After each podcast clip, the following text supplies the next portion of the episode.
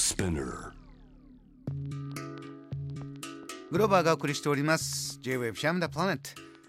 今度は海外在住のコレスポンデントとつながって現地の最新ニュースを届けてもらいます。今日はドイツです。ベルリン在住フリーランスの UXUI デザイナー。田中翔子さんよろしくお願いします。Hallo, guten Abend, wie geht's? Ich heiße Shoko. こんにちは、フリーランスの、えー、と UX デザイナーの田中翔子と申します。翔子さんこのはい、こんにちは。ドイツ語のご挨拶聞いてるとかなりもう長くそちらお住まいですか？はい、かれこれ6年ぐらいベルリンにおります。6年ぐらいベルリンでお仕事どんなことされてるんですか？えっとですね、Mac を持って世界をうろうろしながらスマホのアプリのデザインをしてるんですけれども、あと、こちらで、あの、まあ、学習漫画って日本で普通ですけど、なんか世界的に見ると一般的じゃないっていうことが分かって、アハコミックスっていうですね、学習漫画を広めるスタートアップをこっちでやっています。そうですか。日本ですとね、小学校の時読書の時間図書館で何か読まなきゃいけないからとりあえず漫画だということで、歴史漫画とかをね、みんな取り合うように読みましたけれども、うん。それがね、あんまりこっちに来て気づいたんですけど、それが普通じゃないってことが分かったんですよね。作ってみると反応いかがですか、うん。周りの方。すごい良かったです。掛け算の漫画を作ったんですけどでそれをベルリンの小学校とか図書館に3,000部ぐらい配り歩いたんですけど、ええすごいこんなものは見たことないとか言ってすごい反応が良くてですね、うん、私たちも嬉しかったですけど。はいそんなこともしてます。えーオンラインでもねどんどんあのお仕事の発信もされてて翔子さん、お名前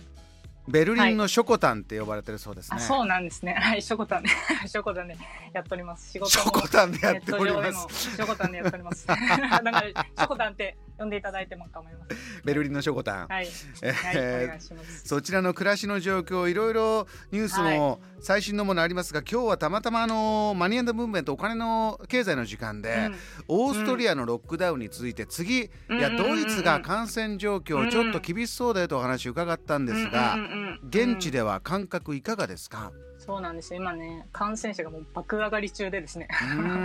あのもう感染者過去最高を更新してるようででワクチンの接種率が、えー、と68%ぐらいにとどまってるんですけど、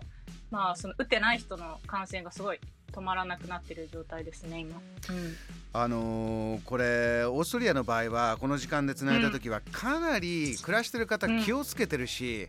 もうこ,、うんうんうん。これ以上ではなんどんな手を打てばいいんだという、はいはい。そういう気持ちになるんだって暮らしてる方おっしゃってたんですが、うんうんうんうんうんあのー田中翔子さんは暮らしててどうですか、これはもうこれでも感染拡大してしまうんだそんなお気持ちもあります？いかがですか？と私1ヶ月前に実はあの日本でそのコロナで1年ぐらい日本に帰ってたんですねで久々に帰ってきてあのこちらの方が逆にすごい感染者がすごい増えてるんですけどなんか普通なんですよね。ああもドイツの暮らしの方結構が。もうそうですねあの街歩いててもみんなマスクしてないしでその交通機関に乗る時とか買い物に行く時とか室内に入る時はマスクをしなきゃいけないっていうルールがあるんですけど基本的にもうみんなもうその間以外はすぐ脱ぐんですねマスクを。こなのでマスれクしないですね。ワクチンって重症化をしないっていうことだから、うんうん。じゃあ、はい。ワクチンを打って生活はうん。それこそ、あのリラックスしてできるようにもともとマスクそんなしてない暮らしなんだからという、そういうことなのかなと想像はしてるんですがいかがですか、うんうんそうですね。やっぱりその日本人と感覚が違ってもうマスクが本当に嫌だっていう人がやっぱり多くて。であのドイツの今マスクって、えっと FFP2 マスクっていう結構本当に通さないみたいなマスクをしなきゃいけないんですけど結構苦しいんですよ呼吸するのに。はい、でつけたくないっていうのは確かにわかるなっていうのもあって、うん。で、ね、日本人は他人に移したくないっていうのがすごくありますけどこっちの人はやっぱ自自分が嫌だからつけたくないっていう人が多いのでやっぱり感覚は違いますよね。あとはこういった時にじゃあ感染者数の中でどれぐらいまたね重症化してしまう方がいるかということなんでしょうね、ワクチンはある程度はやってるわけですかうら、ん。えーではそれまたねど続報も伺いたいと思います、はい。あの田中翔子さんは他にもこれベルリンで自分は一番好きなんだというトピックがあるそうですね。あのベルリンのえっと、最大かつ最古の短編の映画祭が開催されましたね、最近。昨日終わったんですけど。はい。最大かつ最古最も古い短編映画祭。はい。これ大好きなんですか？はい、えっと、インターナショナルショートフィルムフェスティバルベルリンっていうんですけど、うん毎年11月に開催されてですね、いろんな、えっと、場所で短編映画が見放題っていうのをやってます。これ一番の魅力はどういったところですか？そうですね、今年37回目らしいんですけど、私が来てから毎年ような行ってるとこで、で、そのもう日本ではあの放送されないような過激な映像だとか批判に富んだ内容をいっぱいそのショートフィルムで見ることができます。まあいろんな国籍の人が作ってるから、まあしうん。世界のあらゆる社会問題とかユーモアとか、まあ、視点を触れることができてすごい楽しい映画祭ですね。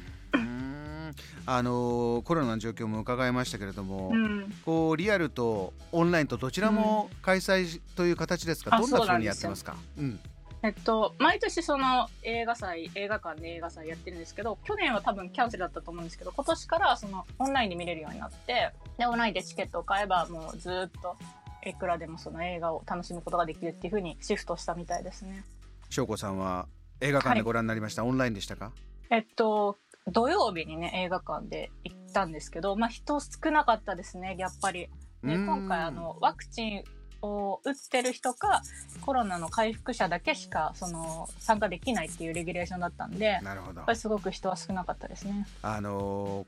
ベルリン6年目ですけどそういったなんかいはい。ろんな映画を見る時のお気持ちとかね、うん。視点も変わってきてるかなと思うんですが、そうですね。うん。特に今回こういう映画が刺さったなというのあれば最後にちょっと教えてもらえますか？うん、なんか私が見たのはハンガリー特集でですね、なんうん。かアイソレーションっていうのがテーマだったんですけど、まあ、今回コロナで、まあ、人とね接触できないっていうことでいろんなアーティストの人たちがアニメーションとか映像で表現されていてあこういう見方をねやっぱり世界の人は知るんだなっていうので面白かったですね。うん。アイソレーション、ねこううん人と、孤独。うん、孤立した時にどうするか、うん、そうですね。その気持ちを結構みんな描いてましたね。今回初登場でしたけれどもまたご登場いただきたいと思います。最後に、はい。ベルリンのショコタンからジャム・ザ・プラネットリスナーに、ベルリンはこういうとこがいいんだよということを最後教えてください。あベルリンアーティストとかデザイナーとかエンジニアさんはぜひあの楽しい街だと思います。遊びに来てください。インスピレーション刺激がたくさんありそうです。わ、はい。かりました。翔子さん、はい。またご登場お待ちしております、ありがとうございました、はいお願いします。ありがとうございますこの時間はドイツベルリンから田中翔子さんのお話を伺いましたありがとうございました Jam, the planet.